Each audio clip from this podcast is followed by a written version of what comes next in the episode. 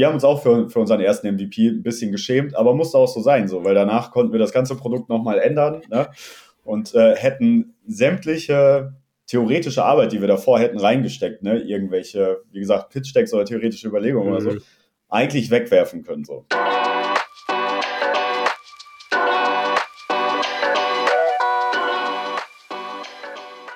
Hallo und herzlich willkommen zum Visual Makers Podcast. Heute spreche ich mit Paul und Markus von Dreamy Tales, einer Plattform, die es Kindern ermöglicht, der oder die Heldin in der eigenen Geschichte zu sein. Das Ganze funktioniert über KI-generierte Geschichten, die auf der Plattform von Dreamy Tales eben erstellt werden können. Dort wählt man sich eine Welt aus, in der das Ganze stattfinden soll, also zum Beispiel Alice im Wunderland oder Peter Pan. Und dann gibt man nur noch die Daten des Kindes ein und die künstliche Intelligenz im Hintergrund generiert das Ganze. Wie das gebaut wurde und wie lange das vor allem gedauert hat, mit welchen Tools Paul und Markus dafür gearbeitet haben, das lernen wir heute. Und ein Tool schon mal vorweg, nämlich unser Tool der Woche ist Softer. Tool of the Week. Softer.io ist vielen von euch wahrscheinlich schon ein Begriff. Es ist ein No-Code-Tool, das es sehr einfach macht, schöne Webseiten, aber vor allem leistungsstarke Web-Apps zu bauen. Das Ganze auf Basis von Airtable. Seit neuestem aber auch möglich auf Basis von Google Sheets.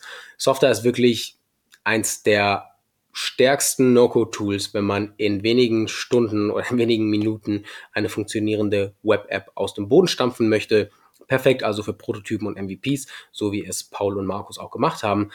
Geht aber natürlich viel weiter als das. Also es ist nicht nur für MVPs und Prototypen gut, es ist gut, um diese schnell zu bauen, aber es ist auch skalierbar und ermöglicht eben ganz viele Native-Integrationen zu nutzen, hat aber auch Anbindungen an Make und anderen Automatisierungstools und ermöglicht es dir auch Custom Code zu nutzen.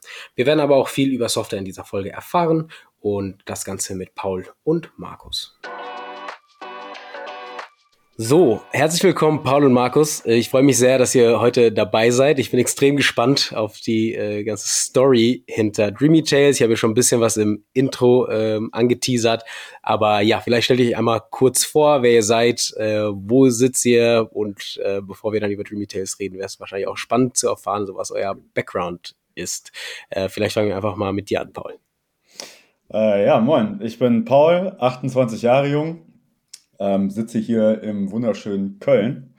Und äh, ja, Background, ich komme eigentlich aus einer ganz anderen Ecke. Ich habe ursprünglich meine Ausbildung zum Veranstaltungskaufmann gemacht in Berlin ähm, und bin dann nach Bonn gezogen, um da Wirtschaftspsychologie zu studieren im Bachelor.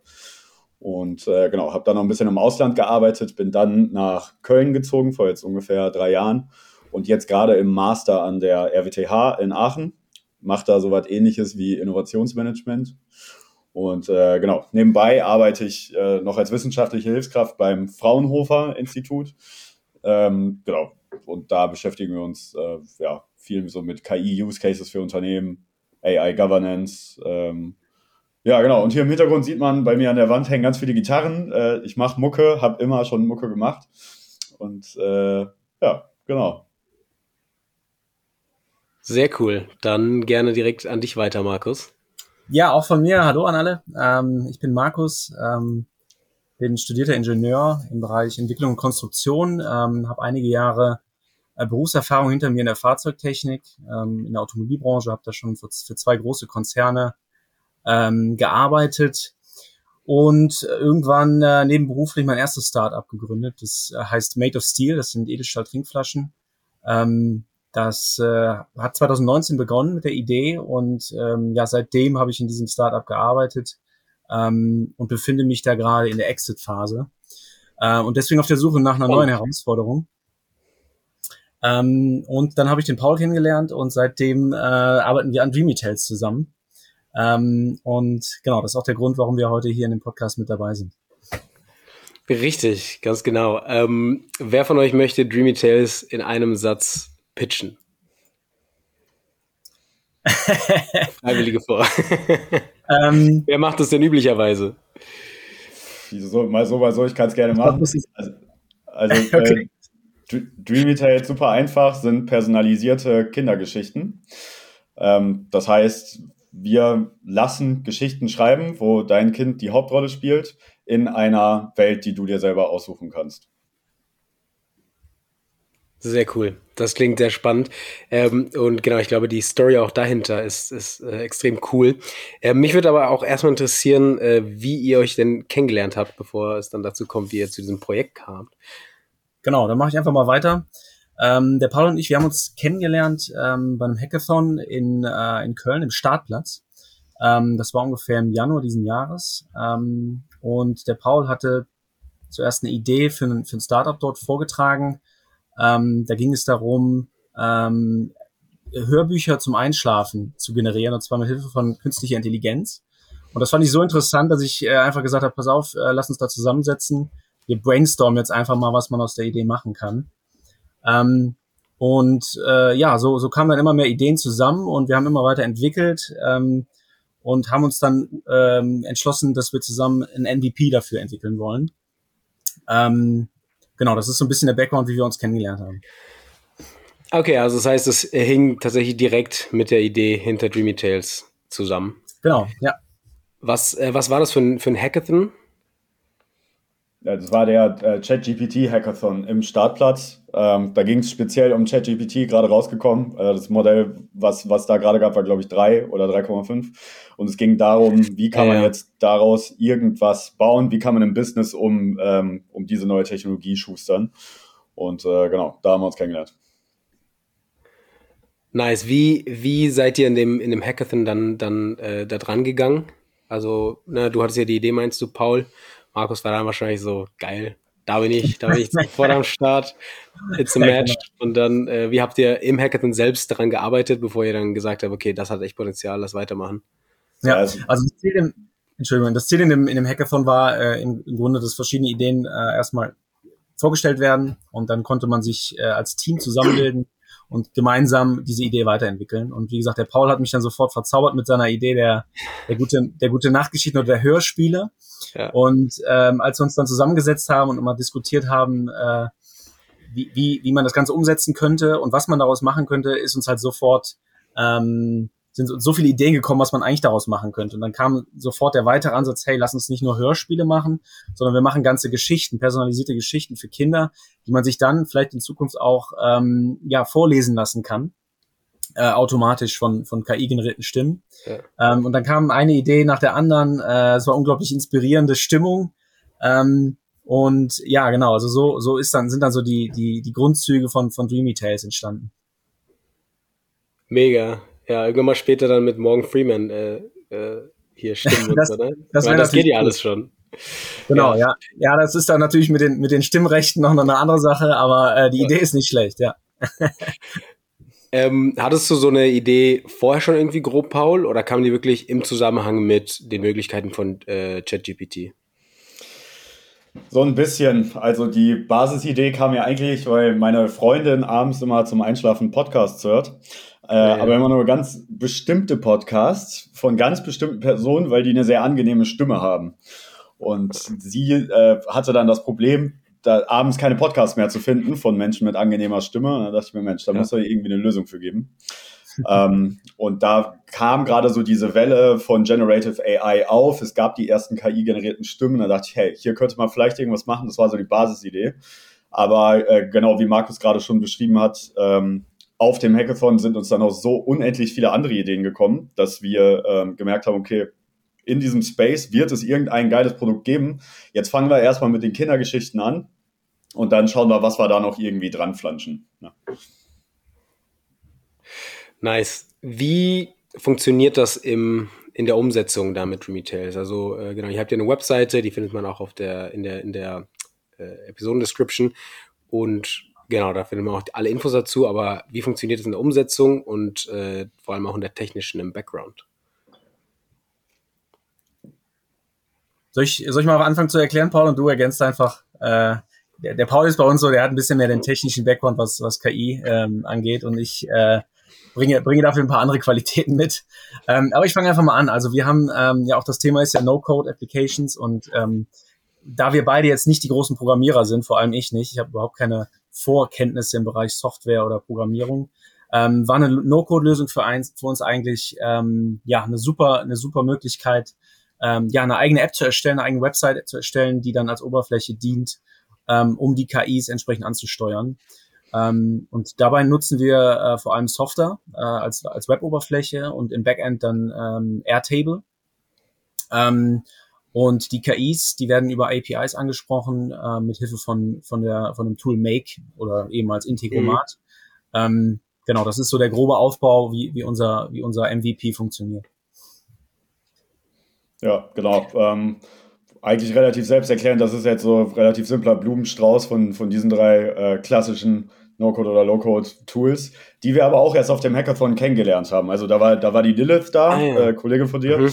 Und genau. ähm, die hatte von unserer Idee gehört und meinte dann so, hey Jungs, guck mal hier, die und die Tools. Und so haben wir dann angefangen und haben jetzt gemerkt, dass man äh, ja durch die Flexibilität von diesen Tools äh, relativ weit kommt. Also so wie es jetzt gerade steht, das ganze Ding läuft das auf diesen drei Tools. Mega. Aber das heißt, ihr hattet äh, beide vorher keine oder wenig Erfahrung mit No-Code oder No-Code-Tools? Also meine Erfahrung ähm, ist äh, im Grunde äh, genommen, das, was ich bisher benutzt habe, waren einfache Page-Builder wie Shopify oder WordPress. Okay. Äh, aber das war's. Also ansonsten kann ich vielleicht so ein ganz kleines bisschen programmieren ähm, und ansonsten überhaupt keine Erfahrung. Beim Paul ist, glaube ich, ein bisschen mehr Erfahrung da, aber das erklärst du am besten selbst. Ja, also genau, ich bin jetzt auch kein ausgebildeter Entwickler oder sowas, aber ich habe also ein paar Kurse gemacht zu Python, JavaScript und so weiter. Ähm, paar kleinere private Projekte gemacht und habe dann bei Rewe irgendwann mal als ähm, äh, Data Scientist äh, angefangen zu arbeiten, als Werkstudent. Und habe da aber mehr, also klassisch Data Science gemacht, so mit R und äh, SQL.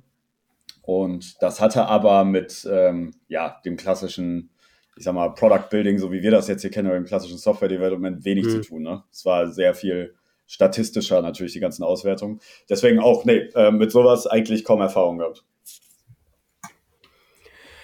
Wie war das denn dann damit anzufangen? Also, ähm, wie war die, die Erfahrung, vor allem direkt irgendwie drei neue Tools kennenzulernen? Ähm, wie schnell kamt ihr da rein? Was war, was waren irgendwie die größten Challenges? Äh, weil das sind ja auch dann nochmal grundverschiedene Tools. Also so No-Code im Generellen macht alles irgendwie einfacher, aber man muss sich ja dann trotzdem in jedes Tool halt reinarbeiten. Ne? Bei einer Programmiersprache lernst du halt die Programmiersprache und dann kannst du in dieser Sprache halt Sachen umsetzen. Und wenn du dann sagst, okay, ich brauche ein Toolstack von irgendwie acht No-Code-Tools, dann muss man halt alle irgendwie lernen. Ähm, Vorteile, Nachteile. Aber genau, das würde mich mal interessieren. Wie war's, wie war da eure Erfahrung?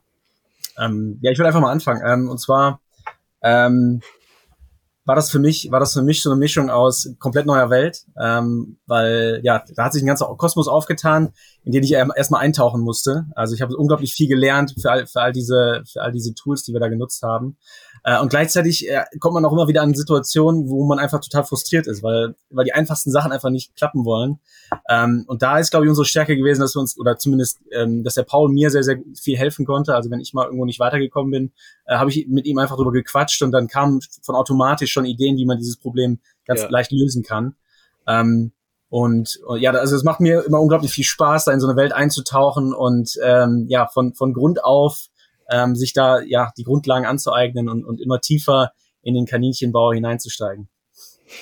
ja, genau, äh, schöne Metapher. also, mir hat auf jeden Fall dieses Grundverständnis aus, meinem, aus meiner bisherigen Erfahrung total geholfen, um diese, um diese Tools schnell einschätzen zu können. Äh, ich fand es interessant, äh, war auch für mich das erste Mal, dass ich so Low-Code, No-Code-Tools genutzt habe, eine grafische Oberfläche für diese ganzen dann doch sehr klassischen Funktionen zu haben. Ne? Also, weiß nicht, irgendwelche if-Schleifen, irgendwelche Funktionen. Ne? Wie sieht ein ähm, HTTP-Request aus in solchen Low-Code, No-Code-Tools? Ähm, okay. Hilft einem total, finde ich, um da äh, ja ein bisschen Struktur reinzubekommen. Ne? War, war ganz interessant zu sehen, okay, alles das, was ich vorher in der Programmiersprache gelernt habe, wie, wie wird es hier grafisch umgesetzt? Ne? Und äh, dann hilft es natürlich auch total, dass du ja so ganz einfach Sachen machen kannst, wie ähm, Dinge einfach von A nach B verschieben, visuell. Ne? Das geht ja in so linearen Codeabschnitten, musst dann irgendwas ja. rauskopieren, vergisst dir irgendeine Klammer und so weiter, irgendeine Dependency und dann stehst du wieder da. Ne? Ja. Ähm, das war eine sehr, sehr coole Erfahrung und gerade Markus auch als jemand, der da absolut keine Ahnung vorher hatte, äh, hat sich da auch absolut reingestürzt und dann ja auch die super schnelle Lernkurve gehabt. Wir beide, glaube ich, ne? Also ähm, unglaublich eigentlich. War eine wahnsinnig tolle Erfahrung, hat mega viel Spaß gemacht bisher. Ja, und vor allem, was, was ich so geil finde in der heutigen Zeit, ist einfach, dass wenn man irgendwas nicht kann, aber trotzdem Bock drauf hat, ähm, man, man findet überall Möglichkeiten, man findet überall Tutorials ähm, und, und kann sich alles selber aneignen. Also autodidaktisch, das ist heute heutzutage so einfach geworden. Ich glaube, vor, vor 10, 20 Jahren wäre das noch eine ganz andere Nummer gewesen. Ähm, und das ist das Coole. Also wenn man irgendwo nicht weiterkommt, äh, findet man immer Wege, um, um diese Hürde zu, ähm, zu schaffen. Ähm, und ja, genau. Total. Ich fand, ich fand so eine geile Erfahrung bei den ganzen Low-Code und No-Code-Sachen, wenn die mal an ihre Grenzen gekommen sind ne, und wir jetzt gemerkt haben, okay, wir brauchen jetzt doch nochmal einen Schnipsel ähm, Custom-Code so, wissen aber mhm. selber nicht, wie man den schreibt. So. Selbst dafür gibt's jetzt halt mit ChatGPT die Lösung so. Ne? Sagst einfach, ja, hier, schreib mir mal einen ja. äh, Embedded Codeblock da und dafür so.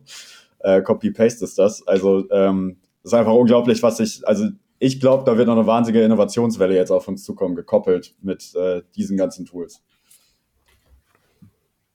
Ja, das ist äh, tatsächlich ein echt, echt interessanter Punkt, ähm, weil, genau, meine nächste Frage wäre nämlich gewesen, an welchen Stellen seid ihr irgendwie vielleicht an die Grenzen der Tools gestoßen? Vor allem in Hinsicht auf Software. Ich glaube, es gibt wenige Tools, die so leicht zu bedienen sind und dann tatsächlich halt eine Web-App, die ermöglichen.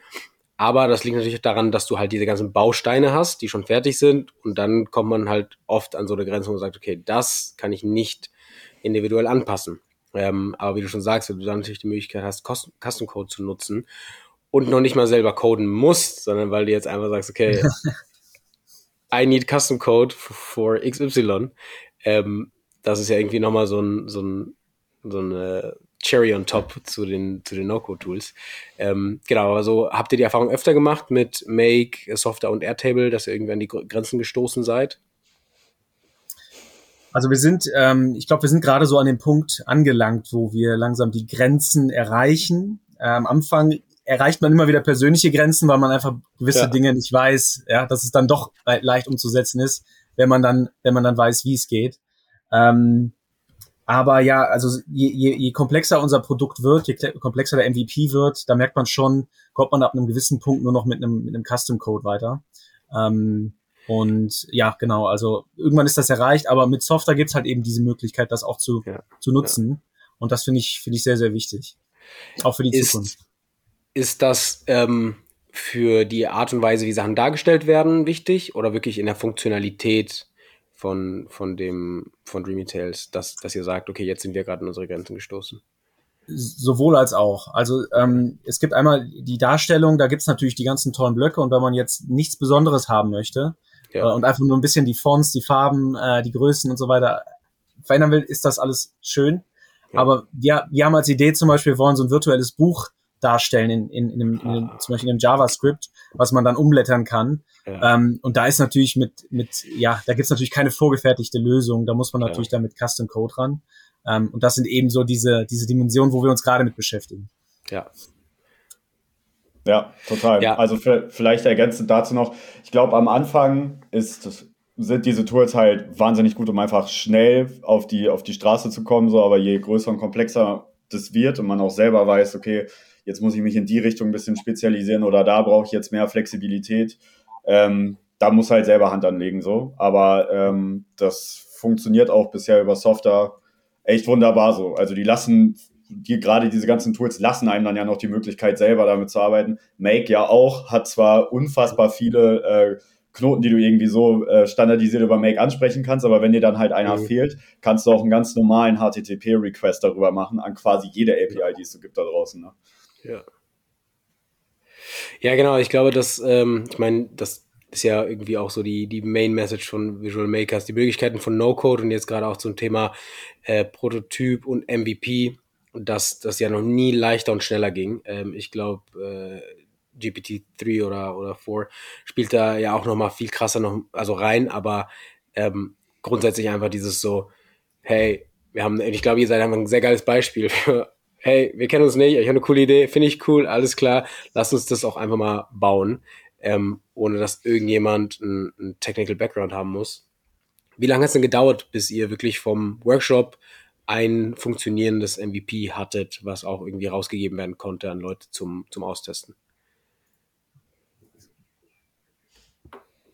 Äh, gut, da fange ich mal an. Also ähm, äh, wir hatten, wir hatten das Ganze von Anfang an aufgeteilt in zwei MVP-Phasen. Also wir wollten erstmal so einen richtig groben ähm, Prototypen haben, mit dem man einfach wirklich nur ein paar Sachen eingeben kann und dann kriegt man eine mhm. Geschichte angezeigt. Am Anfang dann noch nur per E-Mail, äh, dass man also die Geschichte dann per E-Mail zugeschickt bekommen hat. Ja, ja. Und wir haben gesagt, von Anfang an, lass uns jetzt mal richtig zwei Wochen lang PS auf die Straße bringen und, und da diesen Prototypen entwickeln. Das haben wir dann auch äh, vielleicht mit ein paar Tagen Verzögerung auch geschafft. Also der erste Prototyp war dann wirklich nach zwei Wochen fertig. Ähm, wir haben dann die ersten Freunde und Bekannte testen lassen. Da gab es noch viel, viel Verbesserungspotenzial, aber, aber das ist auch gut so, ähm, dass man da direkt das Feedback einholt. Ja. Ähm, und mit dem Feedback sind wir, haben wir uns direkt, direkt dann äh, weiter weitergemacht und haben gesagt, wir machen jetzt den MVP 2.0, ähm, für den wir dann so vier bis sechs Wochen gebraucht haben, wo dann einfach ähm, ja die ersten äh, Schönheitsmenge, würde ich mal sagen, ähm, ausgemerzt waren und auch funktionell das Ganze schon etwas erweitert wurde. Ähm, genau, also vier bis sechs Wochen dann äh, im, im Endeffekt. Ja, Krass, genau. Ja, ähm, also vielleicht, vielleicht noch ergänzend dazu. Äh, der erste MVP ging deutlich schneller als jetzt die zweite Iteration, mhm. weil auch unabhängig von diesen ganzen Low-Code, No-Code-Tools, die wir äh, nutzen, sozusagen die Technologie, die wir im Hintergrund nutzen, das basiert ja alles auf künstlicher Intelligenz, auch noch wahnsinnige Entwicklungsschritte gemacht hat und wir ähm, ja. ja davon natürlich auch unabhängig von diesen ganzen No-Code-Tools auch äh, sehr abhängig sind. Ja, das, das stimmt. Habt ihr mit dem, mit dem ersten MVP neben der, neben der Funktionalität generell auch so ein bisschen versucht, so ein Gespür zu erhalten, ob das überhaupt etwas ist, was Leute halt auch wirklich wollen oder gebraucht ist oder vielleicht in der Art und Weise, ähm, vielleicht doch keine guten Nachtgeschichten, sondern wie du schon sagst, irgendwie Hörbücher oder irgendwas anderes. Also hat das auch da dahingehend geholfen? 100 Prozent, ja. Und das war auch genau, genau der Sinn, warum wir gesagt haben, wir wollen nach zwei Wochen an den Start gehen. Ja. Ähm, mit einem Produkt, was, wie der Paul sagt, einem schon fast peinlich sein muss. Ja. Ähm, aber, aber das ist, glaube ich, das ist, glaube ich, der richtige Ansatz. Ja. Ähm, und das Feedback, was wir da eingeholt haben, hat halt dann unglaublich geholfen zu sagen, hey, ähm, die Idee ist gut. Die Leute sagen, hey, coole Idee, kann ich mir gut vorstellen für meine Kinder. Ähm, aber die Umsetzung da hat noch ein bisschen ähm, gehapert, äh, auch auch was die was die Eingaben anging. Also am Anfang musste man dann ja. alles alles per Text noch eingeben, was man möchte. Die Leute, die Kunden wussten nicht genau, hey, ähm, wie, wie gebe ich denn jetzt überhaupt in die Eingabefelder ein, was ich haben möchte? Also muss ich das richtig beschreiben? Muss ich dann nur Stichworte ja. machen? Ja. Ähm, und das sind dann diese Punkte, da kriegt man das Feedback, wie, wie, wie die Kunden sich das lieber vorstellen würden. Ähm, und das haben wir dann entsprechend einfließen lassen in MVP 2.0, ähm, so dass man jetzt ähm, ja wesentlich mehr an die Hand genommen wird bei der Erstellung der Geschichten. Ähm, gleichzeitig aber auch die Möglichkeit noch hat, wenn man sagt, hey, ich will komplett frei sein, ähm, dann können die, können die Leute auch gerne in unserer Sandbox, im Sandbox-Modell, ähm, okay. ja, sich komplett austoben und, und eingeben, was sie möchten. Kann man sich das vorstellen, wie wenn man so ähm, AI-generierte Bilder oder Videos halt promptet? So ungefähr, ja. Also du am Ende des Tages stehen auch bei uns Prompts dahinter, logischerweise. Ja. Nur, ja. wie Markus gerade schon äh, richtig sagt, äh, wichtiges Learning war für, war für uns, man kann, oder es ist nicht so hilfreich, weil man die Leute einfach vor ein leeres Blatt Papier setzt und sagt, hier, äh, jetzt denkt ihr mal eine gute Nachtgeschichte aus, sondern man muss schon ein bisschen mehr machen. Ne? Man muss schon äh, ein gewisses Grundgerüst bauen, was dich als äh, Kunde oder Kundin an die Hand nimmt und dir zeigt, hey, so bedienst du das Tool ungefähr, das und das kannst du als Outcome erwarten. Und ähm, genau, jetzt leiten wir dich zusammen dadurch. Ja. Ja, ja, ist ja auch nochmal ein spannender Case, weil die Zielgruppe ja irgendwie die Kinder sind, aber halt dann irgendwie die User, die Eltern. Ähm, ja. wie, wie war das als, als Erfahrung und habt ihr auch im, im Bilde das dann auch so umzusetzen, dass Kinder das selber ausfüllen können? Oder ist das vielleicht schon, schon der Fall? Ja, genau. Also du, du hast total recht, weil wir haben sozusagen eigentlich zwei Zielgruppen. Wir müssen erstmal an den Eltern vorbei, aber die Kinder müssen das Produkt dann geil finden. Ne? Also wir ja. haben uns gedacht, am besten ist eigentlich, wenn, wenn die Eltern das mal ausprobieren und dann äh, sind die Kinder so hooked von den Geschichten, dass sie gar nicht mehr ohne ja. wollen. So, das ist, ja. das ist eigentlich das, was wir wollen. Und äh, das ist natürlich in der Kommunikation nicht so einfach, weil wir auch, also wir arbeiten jetzt gerade mit ähm, äh, beispielsweise mit, ähm, mit einer Influencerin zusammen, die für uns so ein paar Ads äh, geschnitten hat. Geil. Und da musst du halt darauf warten, okay, du musst diese dieses Szenario, was, was, äh, was du da ansprechen willst, ist eigentlich relativ komplex. Ne? Das ist sehr mhm. intimes, äh, sehr intime ähm, ja, Situation, ne? eine Mutter mit ihrem Kind. Und ja. äh, wie, wie kriegst du das jetzt vernünftig kommuniziert? Ne? War nicht so einfach, aber äh, ich habe gerade gestern noch, ähm, haben wir eigentlich das wunderschönste Feedback bekommen, was wir bisher hatten. Eine Freundin von mir, die arbeitet in einer Kita und die hat das ihren, äh, ihren, mit ihren Kids dort äh, gemacht, denen eine Geschichte vorgelesen. Und dann haben wir Sprachnachrichten von den Kids zurückbekommen, wie geil die die Geschichten fanden und so und dass sie sich schon auf die nächsten freuen und so. Und da geht ja natürlich das Herz auf, wenn du sowas hörst. Ne? Ja. Was ich äh, interessant finde, weil ich meine, das, das Thema mit ChatGPT und AI generell ist ja jetzt überall und ist irgendwie voll die coole Spielerei. Aber wie war denn die Erfahrung, weil du ja auch gerade meintest, so Mutter, Kind ist irgendwie ein bisschen intimer und auch gerade so dieses, ich als Elternteil lese meinem Kind eine gute Nachtgeschichte vor, ist ja was super Menschliches, was sehr Persönliches. Ähm, und dann da irgendwie so eine, so eine AI halt reinzuschalten und diese Komponente dann irgendwie so zu gefährden. Wie, wie kam das an? Habt ihr dazu irgendwie schon, schon Learnings gemacht? Ja, ich fand eigentlich, wir beide hatten auch so ein bisschen Angst, okay, jetzt drücken wir da Technologie zwischen Mutter und Kind oder zwischen Vater und Kind. Und wir wollten dieses Verhältnis natürlich nicht stören, sondern wir wollen es enhancen, wir wollen es eigentlich besser machen, individualisierbarer, persönlicher machen. So.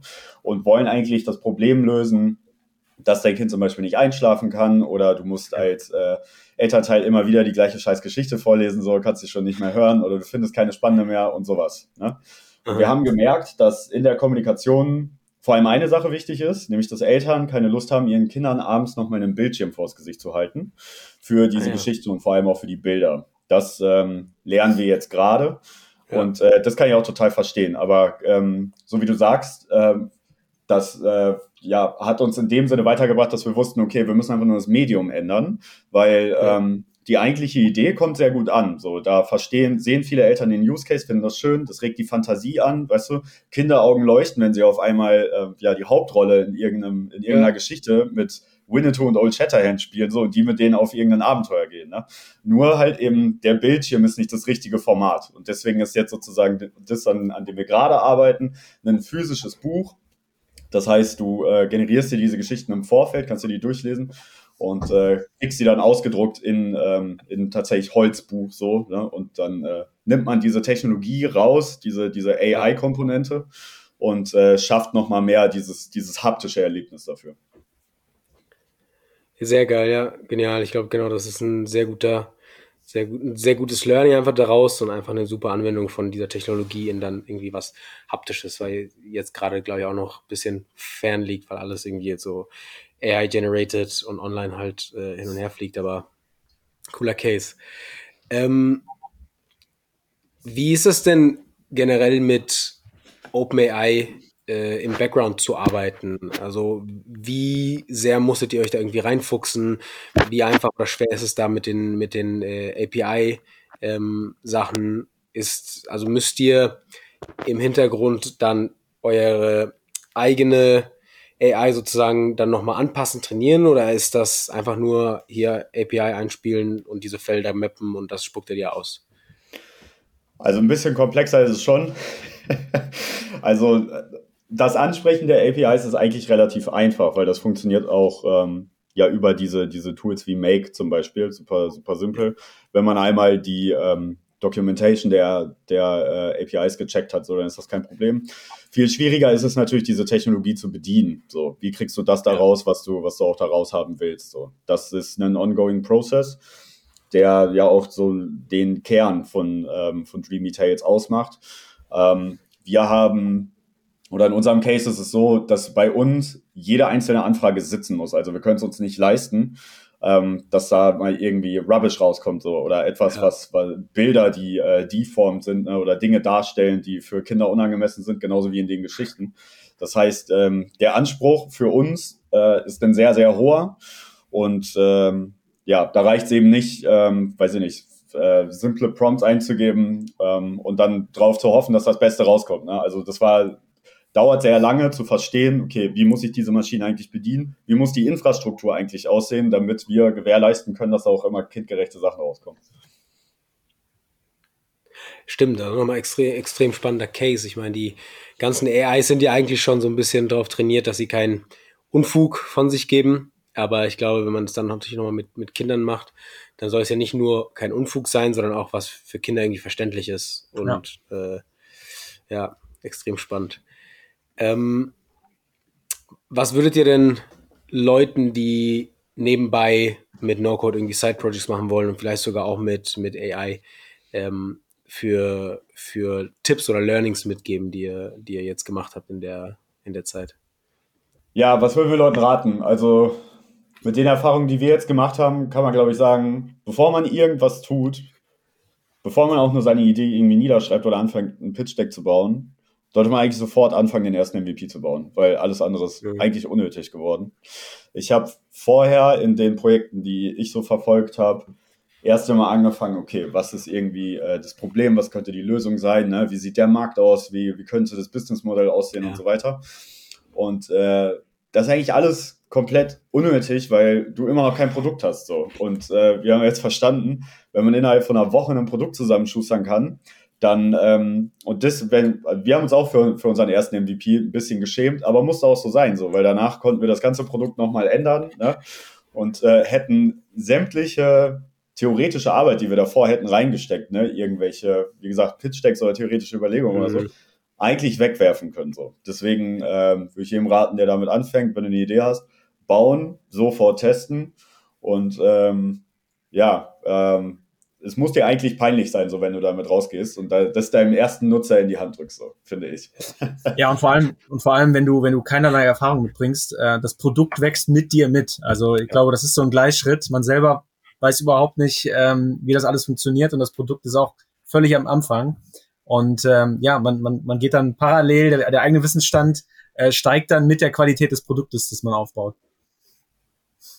Wie war das äh, für dich, Markus, mit deiner äh, Erfahrung? Du hast ja vor, schon gesagt, du hast ja vorher schon gegründet.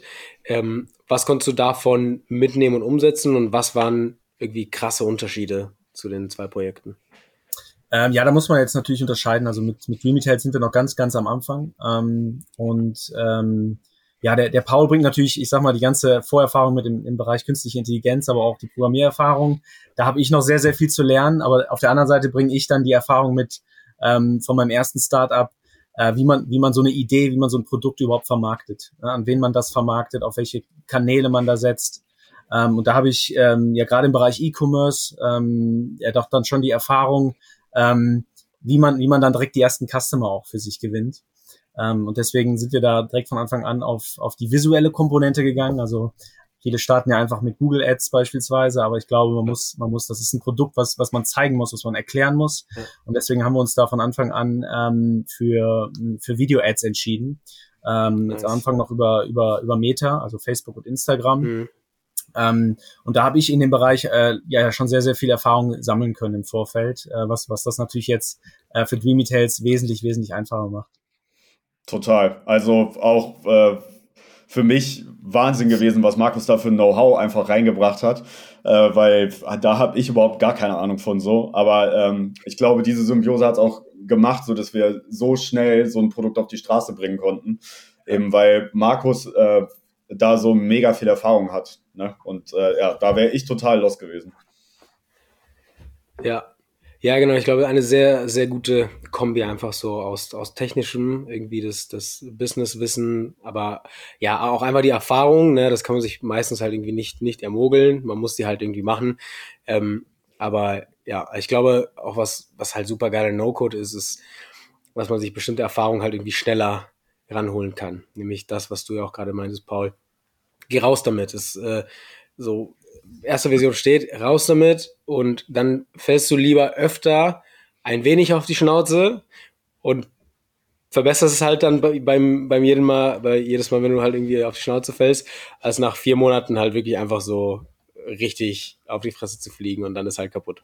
Ja, ähm, total. Und äh, vor allem glaube ich auch, wenn man das, wenn du einmal drin bist in diesen ganzen Tools, ähm, bedeutet es ja auch, dass du zukünftig, solltest du noch irgendwelche anderen Ideen oder Projekte ähm, starten wollen, so dass du einfach so ein unfassbar wertvolles Basiswissen hast, in dem du halt ja. jede Idee innerhalb von einer Woche oder zwei sofort vertesten kannst. Ne? Und äh, gerade auch für Markus und mich, wir meinten auch schon, okay, äh, wenn das jetzt mit Dreamy Tales nicht klappen sollte, wofür wir jetzt erstmal nicht ausgehen, aber hey, könnte immer passieren so, dann ähm, ist es für uns jetzt ein sehr, sehr leichtes, mit der Infrastruktur und dem Wissen, was wir jetzt haben, sofort die nächste Idee zu vertesten. Ne? Und das äh, kann dir keiner mal wegnehmen. So währenddessen jetzt ähm, irgendwelche ja, ich sag mal, wenn du jetzt anfängst, äh, alles hart zu coden, so, es dauert einfach ja. viel, viel länger, äh, viel mehr Muße, die Motivation geht schneller verloren, tralala. Verlierst einfach sehr viel Zeit, ne? Ja, und so der, der Schaden, der irgendwie entstehen kann, wenn du dann nach drei Monaten sagen musst, hey, irgendwie ist es halt doch nicht, ähm, ist halt mit so einem äh, Low-Code- oder No-Code-Tool natürlich viel kleiner, als wie du schon sagst, dass du irgendwie mit einer Web-Agentur für 10.000 irgendwie hart gecodet und dann halt. Und dann bleibst du im Zweifel vielleicht sogar irgendwie länger dran, als es hätte sein müssen. Ähm, äh, genau, was mit No-Code ein geringeres äh, Risiko ist. Ähm, aber ja, was, äh, was mich auch nochmal interessieren würde, weil du hast auch gerade angesprochen, Markus, wie schnell seid ihr dann mit eurem, mit eurer Paid-Version rausgegangen? Und wie, also wie ist es dann angekommen und wie einfach war das auch umzusetzen? Wir sehen, ihr habt quasi einmal ähm, auf und auch ein Abo, ne? Genau, also ich hatte, ich hatte eben schon angesprochen, wir hatten das Ganze aufgeteilt in MVP 1.0 und 2.0. Der mhm. MVP 1.0 ähm, diente wirklich nur, um herauszufinden, ob äh, die Idee grob funktioniert, ob man wirklich mit Hilfe dieser Sprach-KIs ähm, gute Geschichten erzeugen kann. Ähm, und der MVP 2.0 war dann, war dann wirklich, war, war das Produkt, da haben wir das Produkt auf, auf die Leute da draußen äh, losgelassen und das Ganze halt ähm, ja mit bezahlter Werbung erstmal ähm, publik gemacht. Ähm, und Daten zu sammeln. Also Daten zu sammeln, was, was unsere Ads angeht, also wie viele Leute interessieren sich überhaupt für die Idee des Produktes. Und im nächsten Schritt dann äh, die Leute, die sich dafür interessieren, ähm, zu begeistern dafür, äh, das Produkt auch weiter zu benutzen. Also nicht nur ein, zwei, dreimal zu testen, sondern mhm. dann auch zu sagen, hey, das Ergebnis gefällt mir so gut, ähm, ich bin jetzt hier bereit, ähm, Geld zu bezahlen, um, um mir weitere Geschichten zu erzeugen. Ähm, und genau, diese Paid-Modelle, da testen wir gerade zwei Ansätze. Einmal den, den Ansatz eines Abos, dass man sagt, ähm, du kannst dir eine monatliche Gebühr zahlen und kannst dir so viele Geschichten erzeugen, wie du möchtest. Und wir haben ähm, also einen Credit-Ansatz, ähm, dass wir sagen, äh, du kannst hier für, für einen Betrag X kriegst du äh, fünf Geschichten und kannst dir die dann einmalig erzeugen und ähm, Genau, und dann kannst du dein Konto wieder aufladen. Ja, ja finde ich übrigens eine sehr, sehr geile Mischung. Als ich mir das angeguckt habe, ist es mir nämlich auch aufgefallen, weil das bedient ja dann dementsprechend auch direkt zwei ganz verschiedene Motivationen, das zu machen. Entweder sagst du halt wirklich, hey, ich habe irgendwie eine Kita oder ich habe irgendwie echt mehrere Kinder oder mein eines Kind ist wirklich so hungrig danach, es macht voll Sinn, mir so ein Abo zu machen. Und dann läuft es halt nebenbei und dann, wenn man vielleicht sogar ein Interface hat, was ein Kind benutzen kann, musst du dich als, als Elternteil gar nicht mehr kümmern. Einmal im Monat wird's abgezogen und das Kind kann so viel machen, wie es will. Oder aber du sagst, ich möchte ein einmaliges Geschenk machen.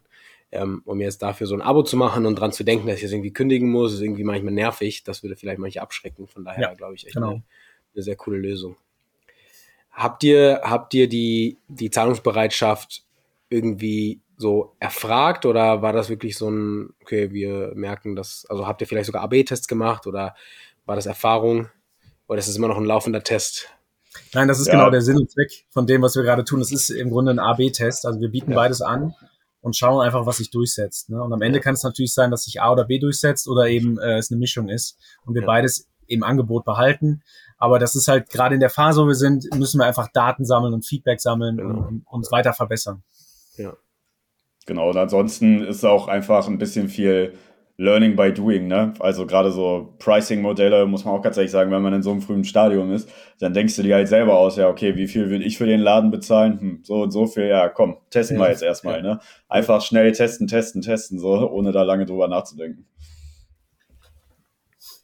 Habt ihr für diese Sachen, außer jetzt die, die klassischen Ads zu schalten über Meta, auch irgendwelche Tools äh, benutzt, um da irgendwie vielleicht so, so Market Research äh, zu, zu machen.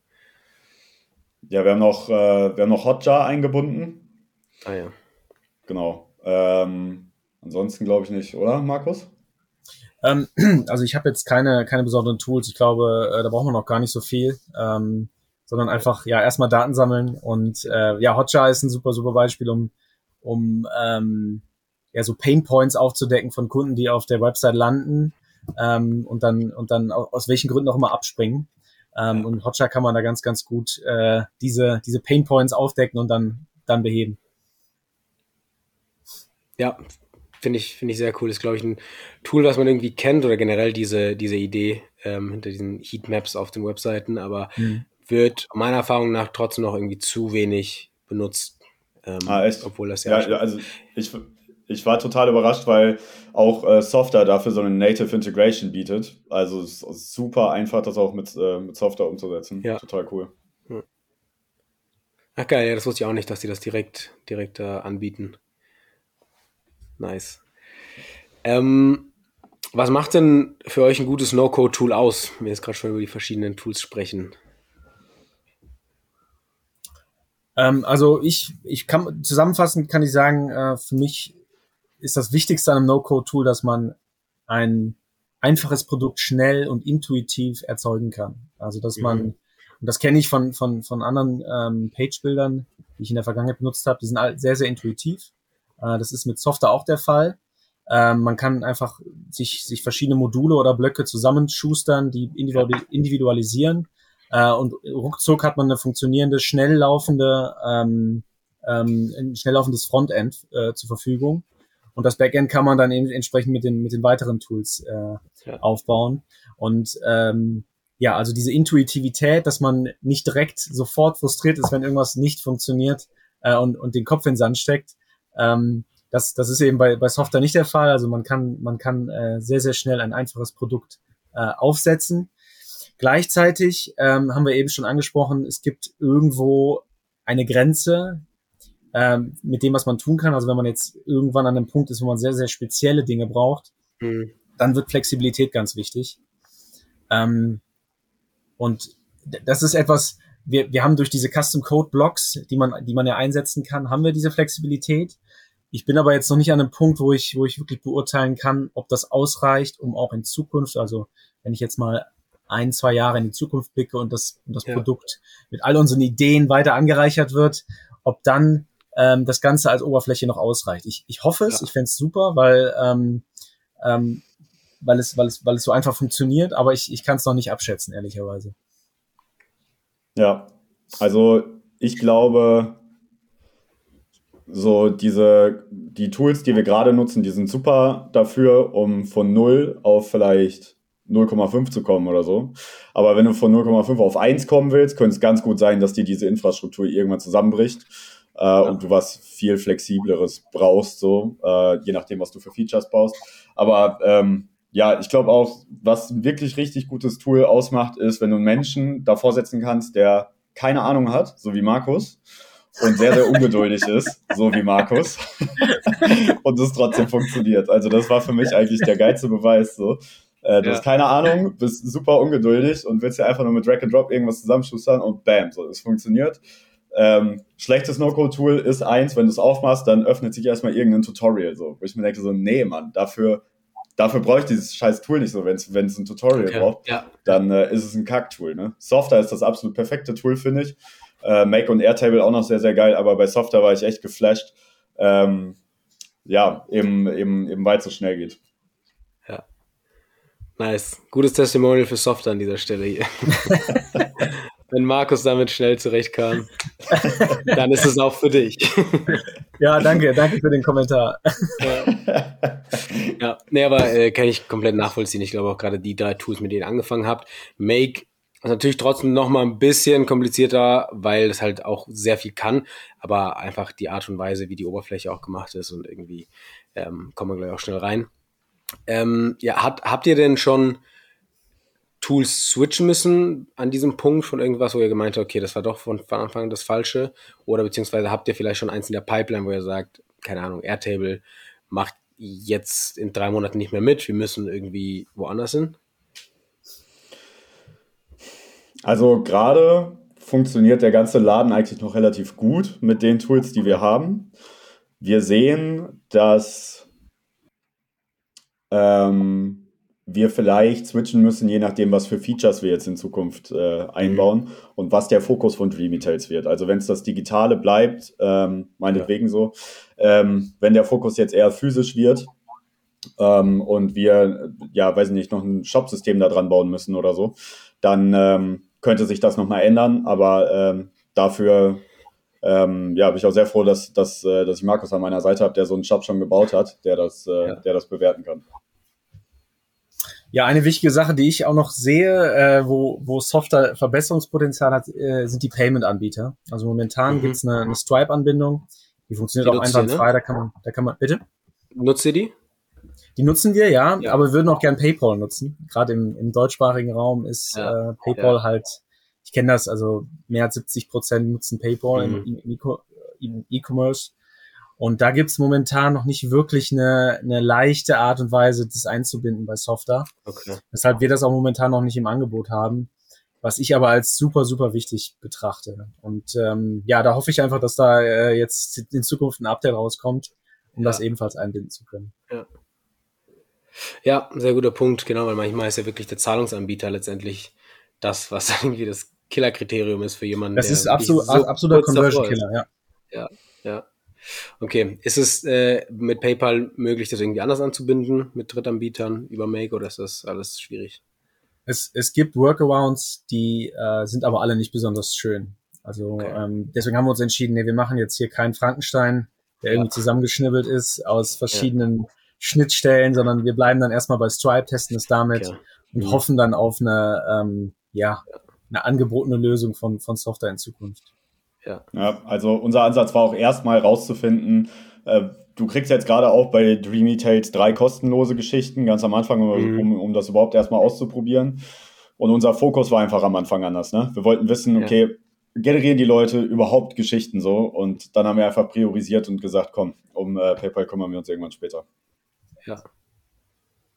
Ja, ist glaube ich auch ein, also eine schwierige Entscheidung, weil, wie du schon sagst, wenn das der Conversion Killer ist, neigt man dann vielleicht dazu, sich da so richtig reinzuhängen und dann wirklich alles zu tun dafür, dass man dann es doch anbindet, ohne die Garantie, dass es dann erstens funktioniert und die Leute dann wirklich deswegen auschecken, weil vielleicht ist es wirklich auch so eine ugly Erfahrung, weil es so ein Frankenstein-Ding ist, dass jemand trotzdem abspringt. Ähm, und dann ist es, glaube ich, tatsächlich auch so, wahrscheinlich auch die Erfahrung, die man irgendwie mit äh, ehemaligen Unternehmen gemacht hat oder Startups, halt zu sagen, okay, hier priorisieren wir, machen lieber das eine Ding sehr gut äh, und andere Daten sind irgendwie wichtiger, ähm, auch wenn da jetzt vielleicht ein bisschen Geld irgendwie flöten geht. Aber ja.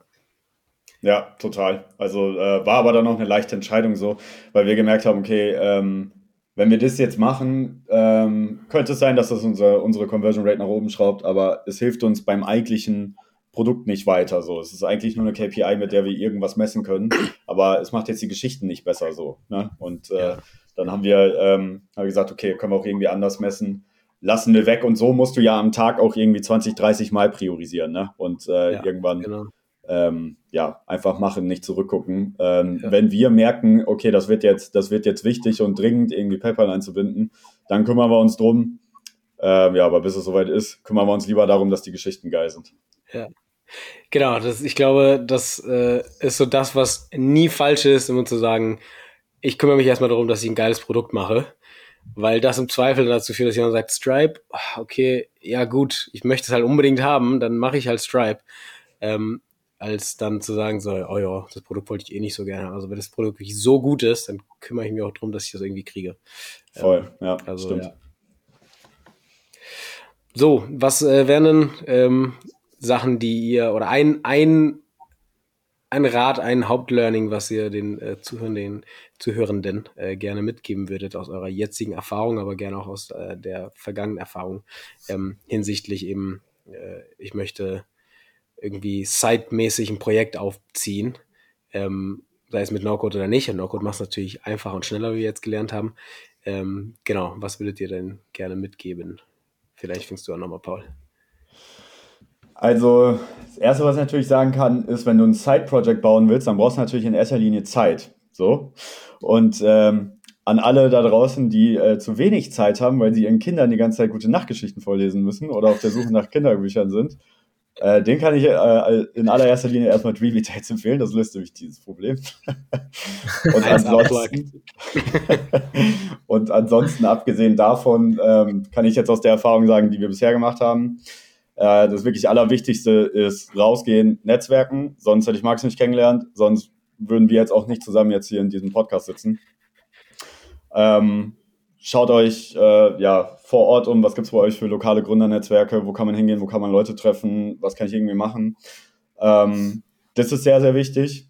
Und äh, das zweite dicke Learning ist, ähm, ja, nicht Angst vor Zurückweisung zu haben. Ne? Also ähm, wir hatten, oder es ist immer sehr, sehr einfach zu sagen, nee, ich will noch das machen oder, ah, nee, ich traue mich noch nicht oder äh, ich muss noch irgendwie dies und das machen.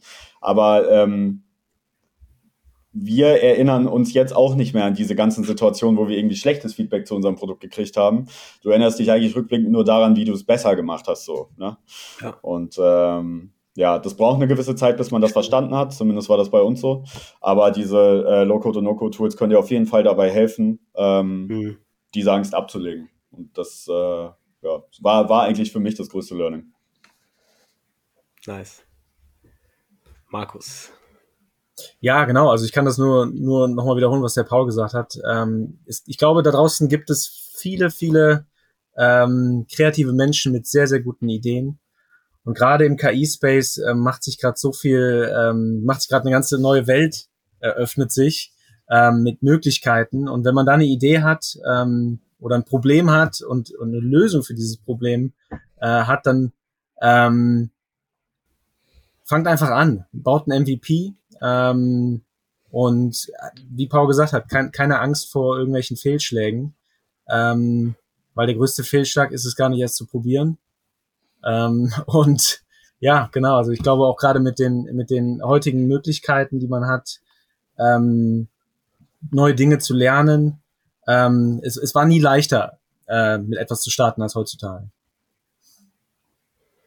Das sind doch perfekte abschließende Worte äh, und sehr motivierend, äh, direkt mal dran setzen, äh, etwas nebenbei äh, zu bauen.